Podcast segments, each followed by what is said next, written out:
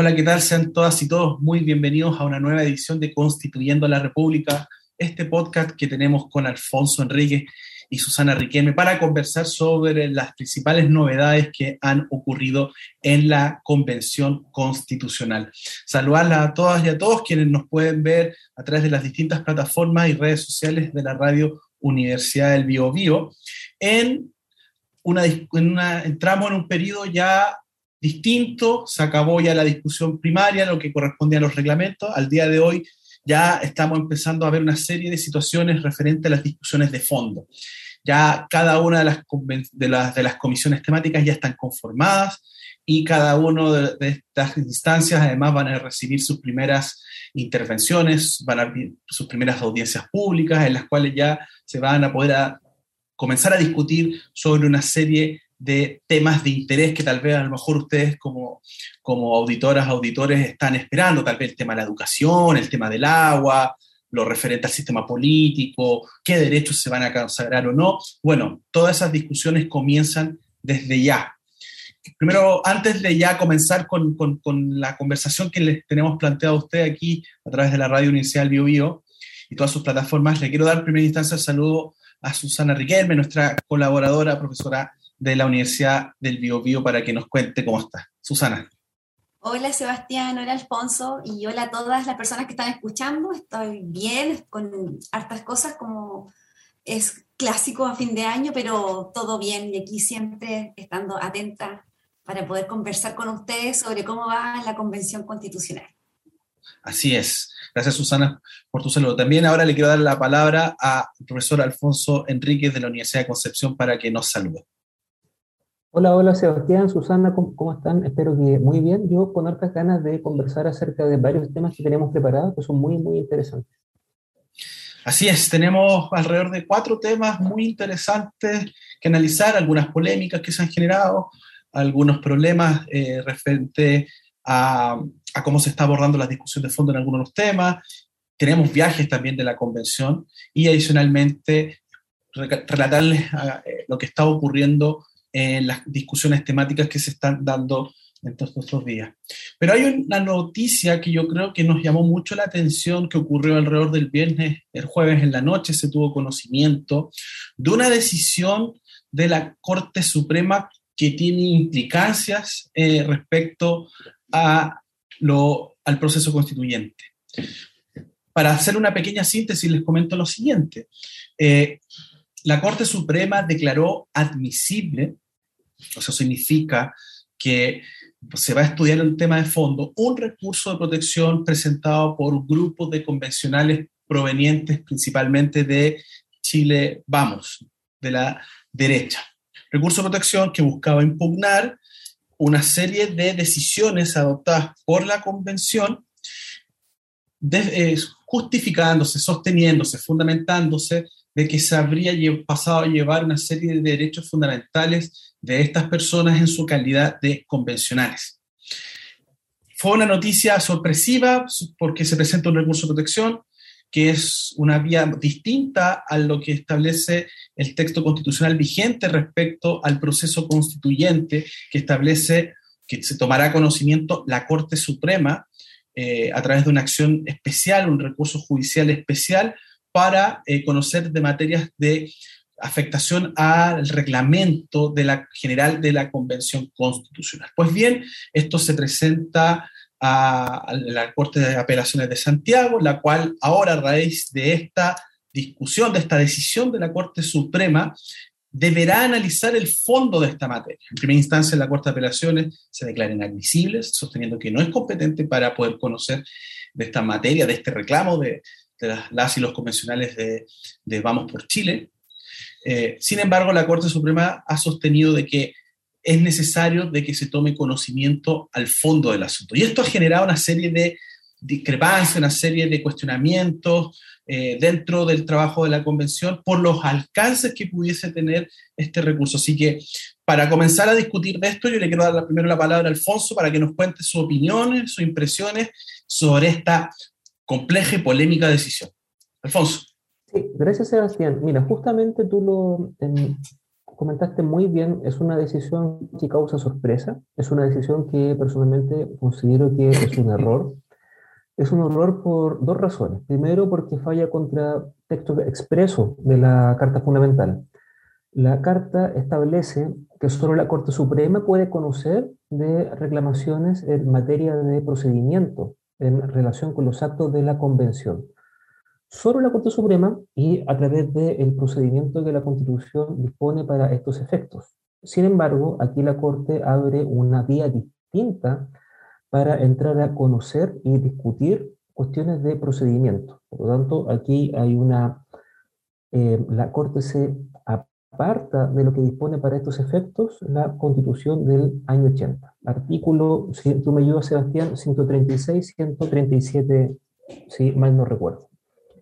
Y la otra razón tiene que ver con que, desde mi punto de vista, eh, las cortes, en especial en aquellas materias de relevancia pública, en este caso política, tienen que tomar en consideración los alcances de esos fallos y el contexto en el cual estos se emiten.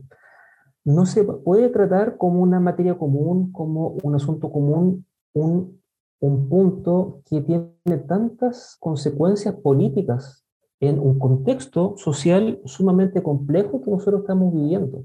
Pensemos, por ejemplo, si es que la Corte acoge este recurso, ¿cuáles son las implicancias que tiene eso? A mí me parece que este eh, análisis relacionado con las consecuencias es algo que yo no veo en la decisión de la Corte Suprema que hace caso omiso del contexto social dentro del cual se dicta el fallo. Entonces, por esas dos razones, fundamentalmente, Sebastián, considero que esta es una decisión no solamente que causa sorpresa, sino que es una decisión que considero que se aparta del texto de la Carta Fundamental y que caso, hace caso omiso, además, de las consecuencias que esto potencialmente podría traer. Sí, es, Alfonso, un tema bien, bien complejo por la implicancias que puede tener en el actual funcionamiento de la Convención como poder constituyente originario, a pesar de que existen interpretaciones que sostienen que es un poder constituyente derivado, y también la relación que tiene con algunos de los poderes constituidos. Susana, ¿cuáles son tus impresiones, tus opiniones respecto a esta discrepancia en donde vemos cómo los poderes se están moviendo, cómo están articulándose en, este proceso constituyente? Sí, yo eh, para mí esto también es, un tema bien jurídico, eh, por eso para mí es tan importante conversar con ustedes, porque también voy aprendiendo y entendiendo cómo también interpretar jurídicamente esto. Porque mi mirada, por ejemplo, que lo que yo pudiera pensar es, la, es las razones por las cuales desde Chile Vamos y desde la derecha se genera este, este recurso. ¿Ya? Se ha aludido varias veces acerca de la tiranía, la tiranía de las mayorías, por ejemplo, de no estar de acuerdo, incluso personas de derecha hablan de fascismo eh, en relación a, los acuerdos que se generan en la, en la Convención Constitucional. Entonces hay una posición ahí de, tal vez de no reconocimiento de estos acuerdos que se van generando y bueno, terminan eh, acusando, ¿cierto? y poniendo este recurso que desde mi perspectiva, o de incluso lo que hemos podido conversar, me queda esta, esta duda también, eh, ¿qué ocurre, cierto, con esta idea de, de los poderes eh, constituidos y este poder constituyente? ¿Cuáles son los límites y cuáles son las implicancias que este tipo de decisiones puede llegar a tener? ¿Ya? Porque entiendo además que eh, todas las decisiones, el reglamento y todo lo que se ha ido generando en la Convención Constitucional no ha sido desde eh, una imposición, sino que ha sido un proceso democrático desde la elección de los convencionales hasta cada una de las, de las decisiones que se han ido tomando. Hace, estaba mirando hace poco, por ejemplo, eh, plataforma telar, eh, que está siendo cada vez más una, una, herramienta que vamos mirando para ver cómo se van moviendo las posiciones de las votaciones, etc. Muestra un estudio que si bien no es representativo por los, por los datos estadístico, sí genera algunas luces de qué es lo positivo y lo negativo que tiene, de acuerdo a las personas que contestaron esa encuesta, la Convención Constitucional. Y una de ellas, por ejemplo, señala que eh, es la capacidad de diálogo y de llegar a acuerdos.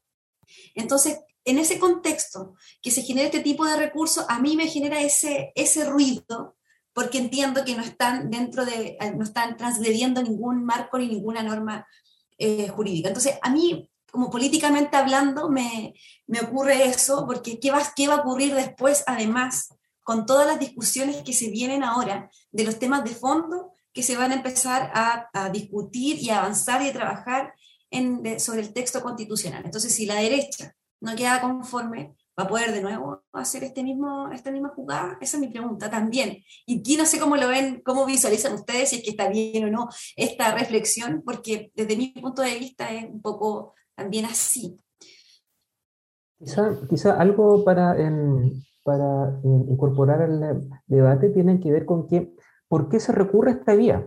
Y se recurre a esta vía porque estos convencionales carecen de los votos que se, requieren para eh, proceder a través del recurso de reclamación. Y como no tienen los votos, recurren a esta vía que es indirecta eh, o residual, que sería el recurso de protección. Pero como bien comenta Susana, no sé qué piensas tú, Sebastián, pero la puerta que se abre, más allá de que el recurso sea acogido o no, es una puerta que abre un escenario muy complejo porque a futuro, si es que los convencionales de Chile Vamos están en desacuerdo con algún punto de procedimiento o con alguna materia que estima que se han violado sus derechos fundamentales, podrían recurrir una vez más ante la Corte de Apelaciones y si se sigue el criterio de la Corte Suprema, esta tendría que entrar a conocer sobre el fondo, con lo cual el proceso político ya dejaría de ser estrictamente político y se comenzaría a judicializar. Efectivamente, yo encuentro que esta es una mala decisión porque, como señalaban ustedes, es una vía inidónea, es una vía alternativa, es una vía residual. Eh, es muy importante lo que acaba de señalar recientemente Alfonso, en el sentido, de, de que las y los convencionales de Vamos por Chile, de la derecha, no tienen los votos suficientes para accionar el, propio, el sistema que la propia Constitución considera de reclamación ante decisiones que puede tomar eh, la Convención. Y en ese sentido, eh, esta, que, además es un recurso de protección, que el recurso de protección es una acción jurisdiccional que ha servido para muchas cosas.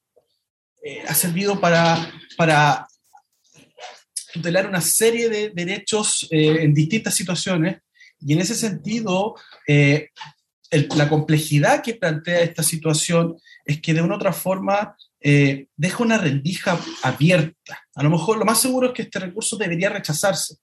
Y las razones por las cuales debería rechazarse son muy sencillas, siendo la principal que, esta es una, que la Corte carece de competencia para resolver esta materia.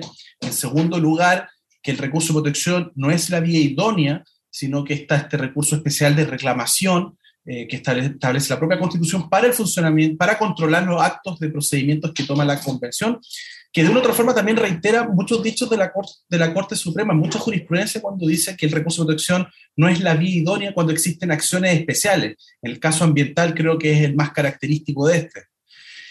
Y en tercer lugar, ya hay un reglamento ya hay un reglamento y por lo tanto la, la, convención tiene una normativa sobre la cual eh, ajustarse al momento de tomar decisiones y además existen los mecanismos de control internos, como adicionalmente lo que planteamos de esta acción especial de reclamación ante la Corte Suprema para eso. Entonces, se deja una rendija abierta para que eventualmente cuando exista una discusión de fondo en un tema sumamente complejo, se pueda utilizar nuevamente el recurso de protección y ahí las cortes tendrían que estar fallando sobre decisiones que no le competen, definiciones de fondo que no le corresponden a la Corte. ¿Por qué? Porque en la misma Convención Constitucional se va a debatir cómo va a funcionar el Poder Judicial y cómo se va a estructurar este poder del Estado. Entonces es complejo que esté controlando decisiones que incluso pudiesen caer sobre sus propios ámbitos organizacionales desde, desde la de texto constitucional. Entonces es compleja la situación. Esperemos que prime la cordura, a pesar de que ya se marcó un precedente, y este recurso se rechace. Eh, yo creo que este es el momento de hacer valer lo que simplemente la incompetencia de la, de la Corte y nada más. No, no, hay que tampoco hacer mayores estudios, análisis, las características del poder constituyente y nada por el estilo. Ser lo más breve y preciso posible en cómo defender esta situación ante la Corte.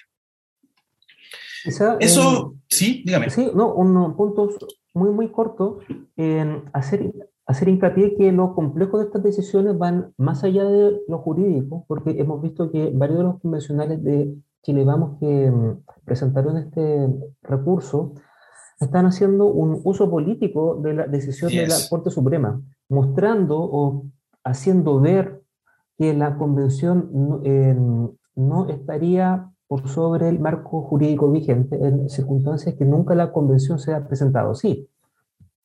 En su trabajo se estructura dentro de, de ciertas normas, pero se está presentando esto como si fuese un triunfo o como un límite que la Corte Suprema está presentando al trabajo de la Convención, en circunstancias que tampoco es así.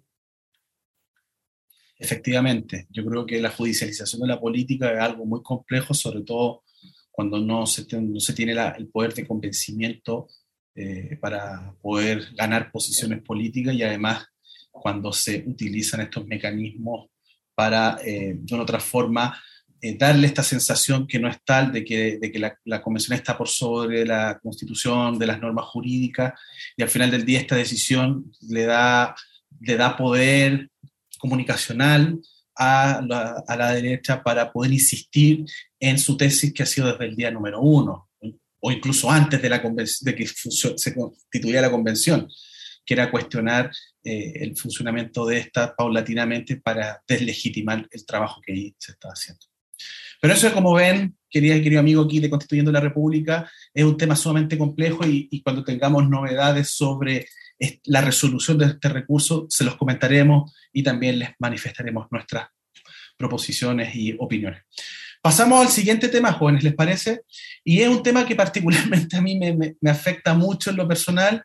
Eh, tiene que ver con una discusión de fondo que se está dando en la Convención Constitucional les quiero comentar que la convención funciona sobre la base de siete comisiones temáticas y dentro de esta descentralización, forma Estado, están principios constitucionales, la de derechos fundamentales, que es la más grande de todas las, comisiones, está el sistema de régimen político, está los sistemas de justicia, órganos constitucionales, reforma, etc.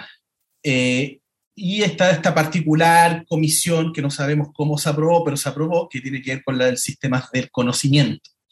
Pero una de las comisiones que yo creo que es más compleja eh, por todo lo que está pasando y por la forma en que se, estructuró y los temas como se están orientando, tiene que ver con la comisión que va a regular, va a estudiar los temas respecto al medio ambiente, el derecho a la naturaleza y el modelo económico.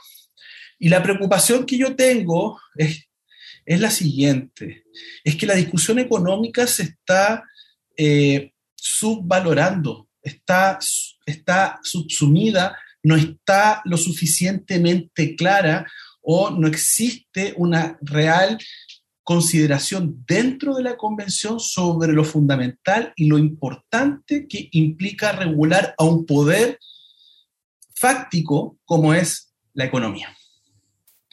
Y que además se está supeditando esta discusión solamente unos puros aspectos en relación a lo referente al modelo, al modelo de desarrollo extractivista, cuando el tema económico tiene muchísimas manifestaciones.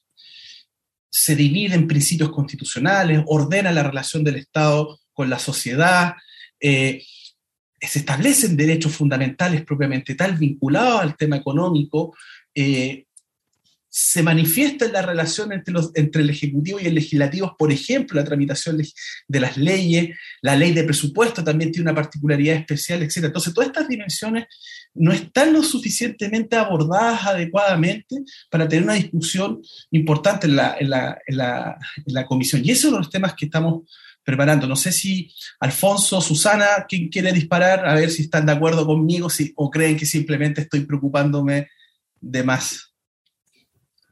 ¿Puedo partir, Alfonso? Eh, yo creo que es, una preocupación válida y que todo, todo, nos tiene que eh, preocupar en, en, cuanto además eh, efectivamente hay una transformación, a mi gusto o a gusto de, nosotros, incluso que, que hemos discutido en torno a cómo miramos, por ejemplo, la lógica de garantizar y de poder eh, ejercer nuestros derechos, que es lo que hizo que hoy día estemos en este proceso constituyente. ¿cierto? Hay un proceso de, eh, de levantamiento de demanda ciudadana, cansada, ¿cierto?, de un modelo eh, desigual de vida y que este modelo desigual de vida, tal como lo hemos conversado, está basado en una constitución que eh, tiene implícitamente, o está basada para, para favorecer un modelo económico neoliberal y un Estado subsidiario. Todo ello apunta a que hoy día pensemos en un Estado social de bienestar, de derecho, ¿cierto? Entonces, ahí yo creo que puede ser que en las comisiones donde se plantee, porque tenemos hoy día una discusión en torno a cómo se va a estructurar el país. Hemos, se ha hablado de, de, dejar atrás el hiperpresidencialismo, que hay quienes están de acuerdo ¿no? con esa afirmación, eh, un régimen eh, parlamentario de Congreso unicameral, bicameral, todo ello implica mover la estructura del poder y eso también implica de la mano un modelo y pensar en una cuestión económica.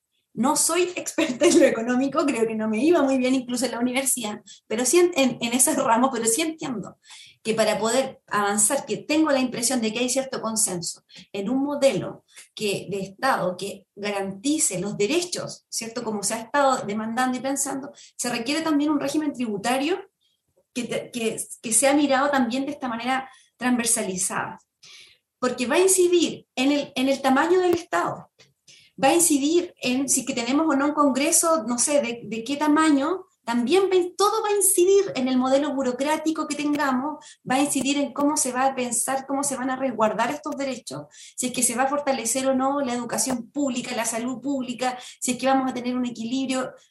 Hay muchas discusiones en lo particular que un estado eh, de bienestar, o, o que un estado social de derecho, requiere tener una gestión económica, requiere pensar el, tema económico eh, y requiere un sistema financiero que se sustente eh, y que sea sostenible también en el tiempo. Y también nos, nos, planteamos muchas preguntas sobre cómo se va a desarrollar eso hoy día, por ejemplo, cómo estamos eh, manejando y cómo estamos, entre comillas, acostumbrados y acostumbradas a pensar el, rol del Estado en, ello. Yo lo veo un poco así, o sea, eh, eh, va a implicar mirar transversalmente quizás el tema socioeconómico, el tema económico, no solamente en el tema del medio ambiente, lo cual me parece sumamente importante, sumamente importante, y, la lógica extractivista la veo también desde el extractivismo de, de, nosotras, las personas como trabajadoras, desde, hay muchas maneras de mirar el extractivismo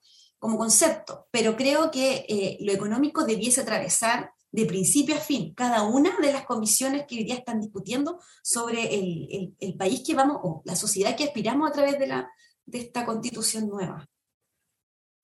Muchas gracias, Susana. No, muchísimas gracias, Susana. Alfonso, sus impresiones al respecto sobre este, esta alarma que me tiene un poco preocupado sobre la discusión constitucional. Sí, Sebastián, mira, Susana, Sebastián, creo yo que aquí hay, hay, un, hay eh, varios problemas. El primero tiene que ver con el escaso margen que se le da a la convención para discutir propiamente sobre el sistema económico. Eh, idealmente se tuvo que haber creado una comisión especial, una comisión temática especial para discutir acerca de, eh, de esta materia. Como bien comentaba Sebastián, los temas sobre el sistema económico atraviesan toda la constitución los principios, un modelo de Estado social, eso obliga a una estructuración determinada del modelo económico y de desarrollo en materia de derechos fundamentales. Por ejemplo, cuando hablamos sobre la propiedad privada, acerca de los alcances de la, de la propiedad privada, sus límites y su función social. De la libertad económica, la libertad empresarial, por ejemplo las facultades, si, uno pasa ya al sistema político, las facultades que tiene el presidente en materia económica, materia de presupuesto, seguridad social, por ejemplo, entre otras, materia de impuestos o tributos. Cuando vamos avanzando, nos damos cuenta que son, son muchos los temas y que en eso hubiese exigido quizás una mirada global mucho más profunda también acerca de un asunto que está en la raíz de muchos de los problemas que nosotros tenemos. Aquí no hay que olvidar que la constitución actual asume un determinado modelo económico, con vaivenes, con interpretaciones, etcétera, pero que tiene una historia, tiene una, tiene una idea mm, eh, central atrás de ese modelo. Tiene una cierta forma de concebir el Estado, tiene una cierta forma de concebir los derechos fundamentales y, ojo, muy importante, tiene una cierta forma de concebir la política. En la constitución actual hay, un, hay una ruptura entre economía y política, como, que, como si fuesen órdenes separados que no establecen un diálogo entre sí, en circunstancias que en la práctica la economía es una materia fundamentalmente política, ¿ya? En el fondo. Entonces, ese el diálogo que tiene que darse entre la Carta de Derechos, entre el sistema político, entre los principios, entre los temas del medio ambiente, creo yo que no va a dar el espacio de tocarlos en una comisión que tiene un tiempo muy acotado. Idealmente, ojalá hubiese sido haber contado con una comisión especial que tocara estos temas sobre el sistema económico. Así es, Alfonso. Yo quiero tratar dos temas al respecto y les quiero explicar el por qué. Primero quiero explicar un poquito el pasado, porque es tan importante entender la complejidad que tiene la constitución económica y los principios que establecen esta en la constitución de 1980 y después enlazarla con el desafío que tenemos para, el próximo, para los próximos años y décadas con respecto al tema medioambiental y climatológico, la crisis climática. Primera historia comprende de que la constitución de 1980, como señalaban ustedes, define un modelo económico determinado, es un modelo económico neoliberal en el que se privatiza lo público, donde se asume que el mercado va a ser el mejor asignador de recursos, inclusive en materias de bienes esenciales como son los derechos sociales. Por eso se estructura la educación privada, por eso se estructura una salud privada, por eso el tema de la seguridad social se lo encargan a privados, por eso se definen modelos teóricos y prácticos de mercados, como por ejemplo el derecho a aprovechamiento de agua, todo lo que tiene que ver con las concesiones mineras para la exploración, pero principalmente para la explotación de los yacimientos minerales, etc. Esto implica incluso la creación de una institucionalidad acorde de esto sobre la base de tres principios autonomía, despolitización y tecnocratización. ¿Qué significa esto? Que las decisiones económicas además son, como decía Alfonso, alejadas de la discusión política. Se crea un orden particular, se definen una serie de instituciones de y los poderes del Estado para que las decisiones económicas sean tomadas por entes autónomos, generalmente centralizados, por eso existe un Banco Central centralizado, por eso se le entrega muchísima atribución en la materia al presidente de la República como organismo acá, como eh, poder a cargo de la responsabilidad fiscal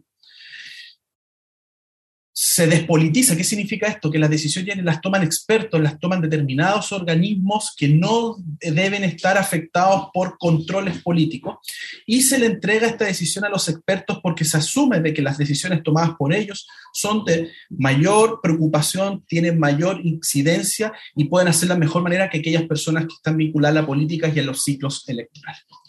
Todo eso está establecido en la Constitución de 1980 para qué? Para controlar los déficits y para controlar eh, la forma en que se administran los recursos fiscales. Y, eso implica la desincentivación, por ejemplo, de, redistribución a través del sistema tributario o a través del gasto público, particularmente la ley de presupuesto, etc.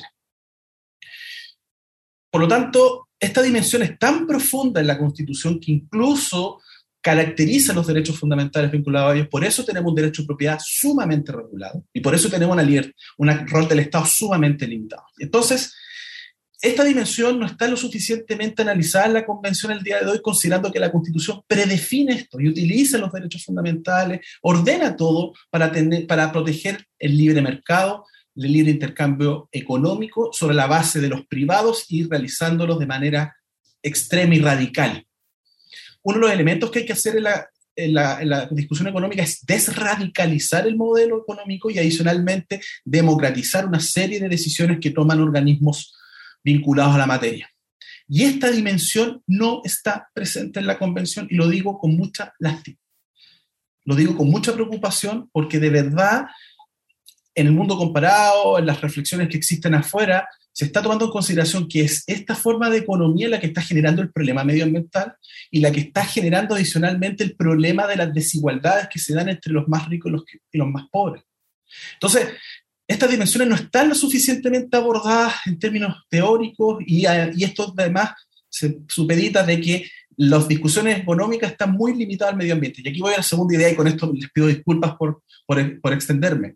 Porque el gran desafío del día de hoy es poder conciliar estas dimensiones de las desigualdades con una economía al servicio de las personas que esté debidamente regulada en la Constitución, que favorezca, que permita, pero que también proteja, con la crisis climatológica, la crisis del agua, el cambio climático que nos afecta el día de hoy. Y esto no solamente implica una discusión sobre, eh, sobre cómo vamos a llegar a un modelo de desarrollo distinto al de hoy, un modelo de desarrollo que necesita tener acuerdo y que considere la importancia de lo medioambiental, pero que lo medioambiental no supedite lo económico. Aquí hay que encontrar un equilibrio, un tenso, difícil equilibrio entre cómo poder desarrollar un país que tiene una estructura extractivista y que solamente se preocupa de actividades de extracción de recursos naturales y servicios, para ir avanzando paulatinamente en una pequeña industrialización en aquellos aspectos estratégicos que la sociedad chilena determine.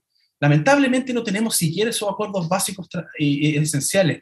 Y la conformación de la comisión actual, lo que, lo que uno augura con esto es que lamentablemente la dimensión económica integral al servicio de la ciudadanía no pueda debatirse adecuadamente con respecto al tema medioambiental. Aquí hay que hacer una simbiosis, una buena mezcla, un buen equilibrio entre ambos elementos y mi preocupación es que se va a discutir mucho más lo medioambiental, que me parece fundamental también si estamos hablando de la casa del planeta y estamos hablando de nuestro entorno en el cual nosotros nos desenvolvemos, pero hay que tener en cuenta de que lamentablemente Chile no es un país desarrollado, no es un país industrializado y que mucho de su desarrollo se ha debido a la extracción de los recursos naturales, los cuales lamentablemente han generado zonas de sacrificio y además la riqueza obtenida por esa extracción no ha sido debidamente redistribuida en la población. Y esos son los desafíos.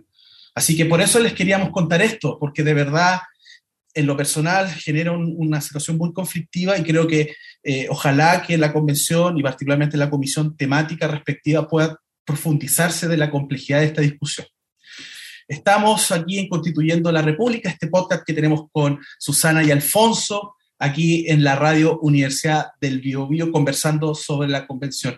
Y jóvenes, yo les quiero contar algo. Ustedes están en la región del Biobío, del Ñuble. Fueron una sola región, ahora son dos regiones. Y hay una noticia que contarles a todas y todos, y es que la convención va a viajar a Concepción. Va a viajar después de, después de, de, las elecciones, la semana posterior a las elecciones presidenciales y parlamentarias, la convención se va a constituir y va a sesionar en Concepción. ¿Cuáles son sus impresiones al respecto, Susana? Bueno, eh, obviamente estoy contenta porque van a estar acá. Eh, pero antes de, antes de comentar sobre lo que va a pasar acá en la región del Biobío, solo quería agregar en, en cuanto a lo, a lo, que estábamos hablando recién, eh, que sin ser economista, eh, sí encuentro razón en términos de que se necesitó una comisión que transversalice y que trabaje el tema económico, porque tú lo describiste, bueno, ustedes lo han descrito muy bien, pero además eh, se pueden generar, eh, no sé si falencias, pero limitantes, por ejemplo, desde la perspectiva de género y la economía. La economía desde una manera transversal, desde los territorios, desde las desigualdades estructurales que hay en la sociedad, evidentemente eh, la situación de las mujeres es mucho más precaria. Mira, estoy justamente trabajando ahora en, en, este tema, tal vez mucho más ligado a la educación, pero nosotros miramos, tenemos hoy día, un, gracias, o no sé, tenemos afortunadamente una cobertura en la cual las mujeres y los hombres en general tenemos las mismas posibilidades, entre comillas, de estudiar casi la misma cantidad de años, todo bien, pero salimos de, de nuestro, terminamos nuestros estudios y mágicamente, mágicamente, digo irónicamente, ¿cierto? Ocurre que hay una, hay una diferencia salarial hay una diferencia en los horarios de trabajo, hay una diferencia, por ejemplo, en, eh, en, la cantidad de tiempo que dedicamos las mujeres eh, eh, esta jornada, doble, triple jornada laboral, ¿cierto? Etcétera.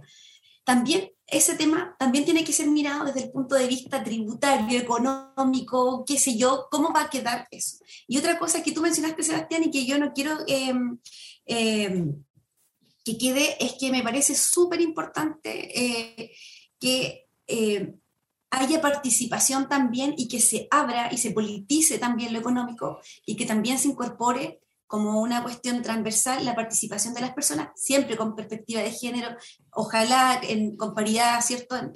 y que las personas también puedan comentar y hacerse partícipes de, de esos procesos, a lo mejor no de manera tan técnica, pero sí de la experiencia, y hacer una economía un poco, no sé si hacer una economía, pero trabajar en elementos más pertinentes, un poco más eh, equilibrados y que empoderen también. Y otra cosa, lo último, ya con esto termino, es que eh, hay un pilar súper importante que aquí eh, me sale un poco la formación también de base, la eficiencia, la eficacia, la efectividad, pero la equidad también en la distribución de los recursos y en términos de transparencia y probidad. Que el Estado, ¿cierto?, tenga un régimen que también permita, eh, o mejor, no permita, por ejemplo, la corrupción, ya que no permita la colusión y todo lo, todo lo que hoy día hemos estado eh, sufriendo también como, como ciudadanas y ciudadanos. Ahora, sobre el tema de, de, que la convención va a estar acá en la región del Biobío, por supuesto que me parece que como primer hito de que van a salir de, como hito, porque ya la, eh, las comisiones anteriores una salió de la región metropolitana, pero como pleno, que estén acá, por supuesto que uno recibe bienvenidos, ¿cierto? Y bienvenida a los constituyentes y además, simbólicamente, eh, me parece que es un lugar, más allá de cómo se tomó la decisión, la región del Biobío tiene un elemento simbólico muy importante que es el río Biobío.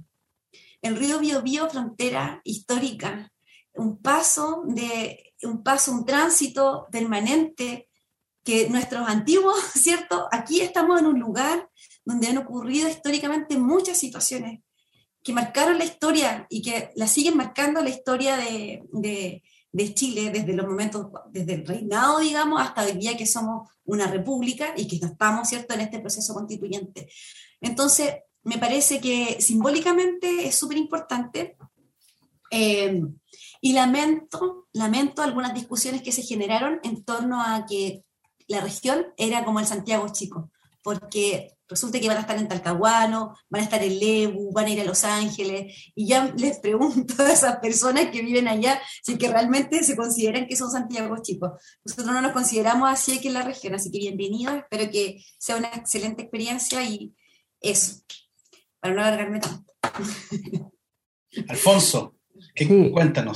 no, para, para, hacer, para hacer un comentario sobre, sobre el tema económico, o sea, algo en, breve acerca de BioBio, creo, creo, creo que es un buen paso, pero, em, y esto también es una opinión meramente personal, creo que no deja de ser sino una especie de rito simbólico, porque en, en, ningún caso es una verdadera descentralización. ¿ya? Idealmente, ojalá que el trabajo de la convención hubiese sido descentralizado, puesto en las regiones, en las comunidades que no, que no, no pueden acceder pero en la, en la, práctica esto no deja de ser sino la visita casi ritual, quizás se podría ver, de convencionales que están fundamentalmente trabajando en Santiago, que van a, la región a escuchar lo que la gente tiene que decir. ¿Es positivo? Sí, es sumamente positivo porque pueden escuchar grupos, ¿no es cierto?, personas o parte de la sociedad que, que no tiene las posibilidades de acceder o la fuerza suficiente o el poder suficiente para ir a Santiago. Creo, creo yo que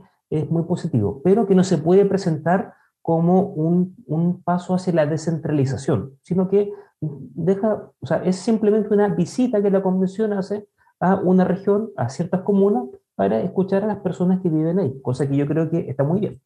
Ahora, para hacer un, un, muy, muy breve comentario acerca de lo que dijo Sebastián, que estoy sumamente de acuerdo, uno tiene que verlo simplemente en los temas vinculados con los derechos sociales, con educación, salud, pensión, etcétera, en los cuales el sistema, económico impuesto por la constitución de la dictadura que hace es pensar estos, a estos derechos como límites al Estado y no como títulos que habilitan al Estado para perseguir ciertos fines socialmente importantes como la reducción de la desigualdad. Entonces, creo yo que lo que comenta Sebastián en, en el fondo implica que muchos de los temas que le, que le preocupan, creo yo, se van a discutir efectivamente en la Comisión de Principios, en la Comisión de Sistema Político, en la Comisión de Derechos Fundamentales, pero que no se van a discutir necesariamente como parte de una mirada global acerca del modelo económico. ¿Se ¿Va a avanzar es un modelo de Estado social? Sí, probablemente. ¿Se va a avanzar hacia un modelo distinto de derechos sociales con un rol importante para el Estado? Probablemente sí pero va a faltar esa, esa mirada global, esa, esa, relación entre economía, política y desarrollo que hubiese sido lo ideal. Así es. Ahí, para retomar, ya con esto cerramos el tema económico, efectivamente uno tiene que recordar que el proyecto político de la Constitución del 80, proyecto autoritario, se construye sobre la idea del miedo, del proceso que inició la Unidad Popular en democracia, o algunos podrán estar a favor o en contra de las decisiones que tomaron, pero que era un proyecto principalmente redistributivo de la riqueza. Y se dejaron una serie de instituciones, derechos y además la práctica política, jurídica, institucional hizo que esto permaneciera prácticamente sin cambios hasta el año pasado, cuando a raíz de la pandemia hubo la primera una primera reforma constitucional a los aspectos económicos, estamos hablando del tema del Banco Central, o sea, queremos decir que durante más de 40 años la constitución económica se mantuvo sin modificaciones. Y es que existe un consenso entre las élites, principalmente del mundo de, la dictadura, pero después eh, los Cieplan Boys, por decirlo de alguna forma, no solo los Chicago Boys, sino los Cieplan Boys y otros más, de mantener este, este sistema que durante alguna forma generó cosas positivas, pero que, como decía eh, eh, Ricardo David, el mismo profesor Carlos Uneu y el profesor José Luis Guerrero Becar, que hizo un, crecimiento económico con desigualdad. Y ese sentido hay que atacar las desigualdades que existen y que muchas de estas son meramente económicas, son meramente de ingreso, de concentración de la riqueza. Y ese es el poder al cual debemos regular el día de hoy. Y no solo por el caso chileno, sino que yo creo que la experiencia internacional nos señala de que las diversas crisis económicas que han existido, en que se avanzaron mayores procesos de, de, liberalización y de desregulación, no fueron adecuadas. Y que al final del día lo que se está tratando de volver es a que el Estado vuelva a tener un mayor protagonismo en decisiones económicas, porque al final del día asegura otros estándares que el mercado no asegura. Y esa es la gran discusión filosófico-político económico que está presente y que nosotros vemos con preocupación que no esté tan marcadamente presente en la convención. Creo que para alguien que ha vivido toda su vida en Santiago, pero que tiene la oportunidad de poder trabajar en una universidad del Estado de Regiones, creo que es muy importante eh, la ida de la convención a Concepción y sus alrededores. Tenemos, sabemos que van a haber muchas actividades de las distintas comisiones en distintos lugares de la región y creo que es sumamente importante eso. Aparte hay un tema histórico, piensen que la, la, la, resilla entre el centro y la periferia, entre el centro y las provincias, es algo histórico que está presente incluso desde los albores de la, de la República. Eh, todos recuerdan la, la, cabalgata de Freire desde Concepción hacia Santiago. Eh, es un tema que nunca ha estado debidamente resuelto, entonces que se vaya a Concepción tiene ese rito simbólico. Efectivamente estoy de acuerdo con, con Alfonso cuando plantea de que esto es un, es un hito, es un hito importante, pero todavía no tenemos las dimensiones para poder hablar de una verdadera descentralización. Pero eh, considerando las complejidades, los tiempos, etcétera, creemos que es adecuado que se pueda ir a Concepción y ojalá se pueda avanzar en otros lugares, en otras regiones para más adelante y pensando ya también desde el punto de vista estratégico. De repente tiene una región del norte, una región extrema. Es, creo que teniendo en consideración los problemas logísticos es fundamental que esto ocurra porque si hay algo claro, y yo creo que podremos estar de acuerdo no con esta federación que voy a decir, pero creo que el tema de la comisión de forma de Estado creo que es la más transversal de todas. Creo que es la que se pueden llegar a los mayores consensos rápidamente y los disensos van a ser sobre los aspectos mucho más específicos sobre la discusión sobre regionalización o descentralización, eh, que ya va más allá de qué tan descentralizado o qué tan unitario o centralizado nos podemos mantener. Con esto ya estamos terminando nuestro programa de día Constituyendo la República aquí con Alfonso, con Susana.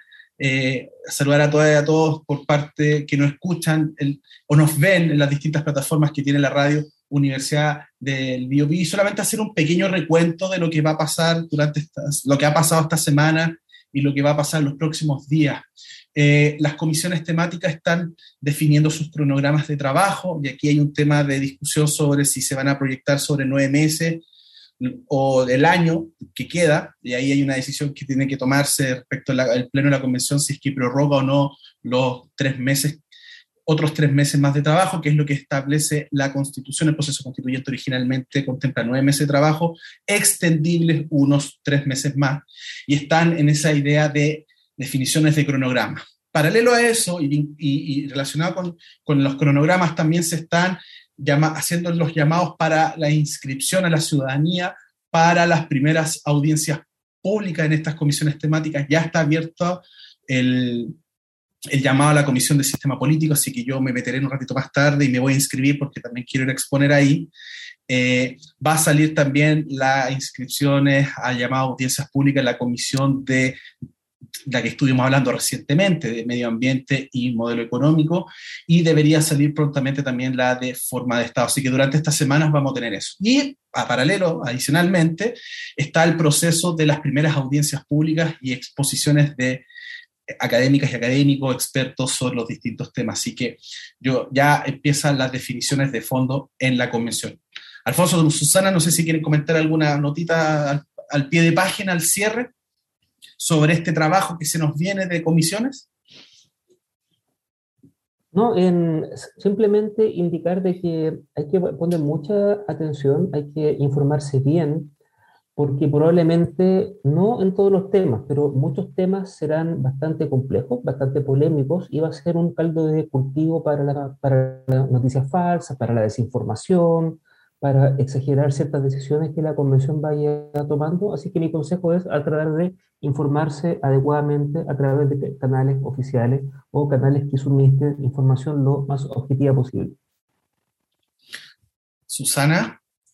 Sí, yo agregaría también que tal vez sería importante eh, un trabajo articulado, porque también leía que además de las audiencias individuales también están las institucionales, con las cuales la convención ha realizado convenios. Entonces, por ejemplo, está el CRUCH y me parece que el CRUCH y, las universidades en general, especialmente las universidades de regiones, podrían sin duda tener un, ser un aporte importante en, en, la sistematización de las metodologías del proceso que viene ahora y también de eh, analizar y de contribuir en esta discusión profunda que, que se está haciendo, porque ya lo están haciendo muchas universidades, ya están trabajando en ello, pero me refiero ya pensando en cómo colaborar eh, y asesorar este trabajo que se viene, del cual además, tal como plantea Alfonso, es probable que esté contaminada permanentemente por estas noticias falsas y me parece que las universidades, varias encuestas, en esta oportunidad le vamos a dar la, la razón a la encuesta, dicen que las personas que son confiables, entonces podrían contribuir de buena manera en, en este proceso. Sí, y yo a mí me gustaría cerrar con lo último, y es que, eh, para bien o para mal, por el periodo histórico y el periodo electoral que nos encontramos, la convención va a estar, va a ser parte de la discusión de los candidatos y candidatos a la presidencia como también al parlamento. Entonces, en ese sentido, se van a decir muchas cosas, se han dicho varias ya, pero se van a seguir insistiendo algunas cosas que son verídicas, otras que son abiertamente falsa. Así que nuestro humilde consejo a ustedes, queridas y queridos auditores, es que cuando tomen conocimiento de esta información, cotejenla, vean, escúchennos, porque para eso estamos nosotros también para aportar, eh, porque se van a decir muchas cosas en pos de sobrevalorar el alcance de la convención como también a desprestigiarla. Y es importante de que ojalá la convención se mantenga lo más alejada posible de estas vicisitudes, de, esto, de, esta, de, lo, cotidiano que están las elecciones actualmente, las cuales lo personal creo que están de muy, son de muy mala calidad las y los candidatos en general. Así que con eso, queridas y queridos auditores, despedir a Alfonso y a Susana, agradecerles nuevamente eh, que nos estén acompañando en este programa Constituyendo la República. Nos despedimos desde ya y les deseamos el mejor de los éxitos en esta semana corta. Eh, que de una otra forma nos va a afectar. Así que muchísimas gracias por habernos escuchado y será hasta la próxima ocasión. Muchas gracias. Chao. Chao. Chao, chao. Chao, que estén bien.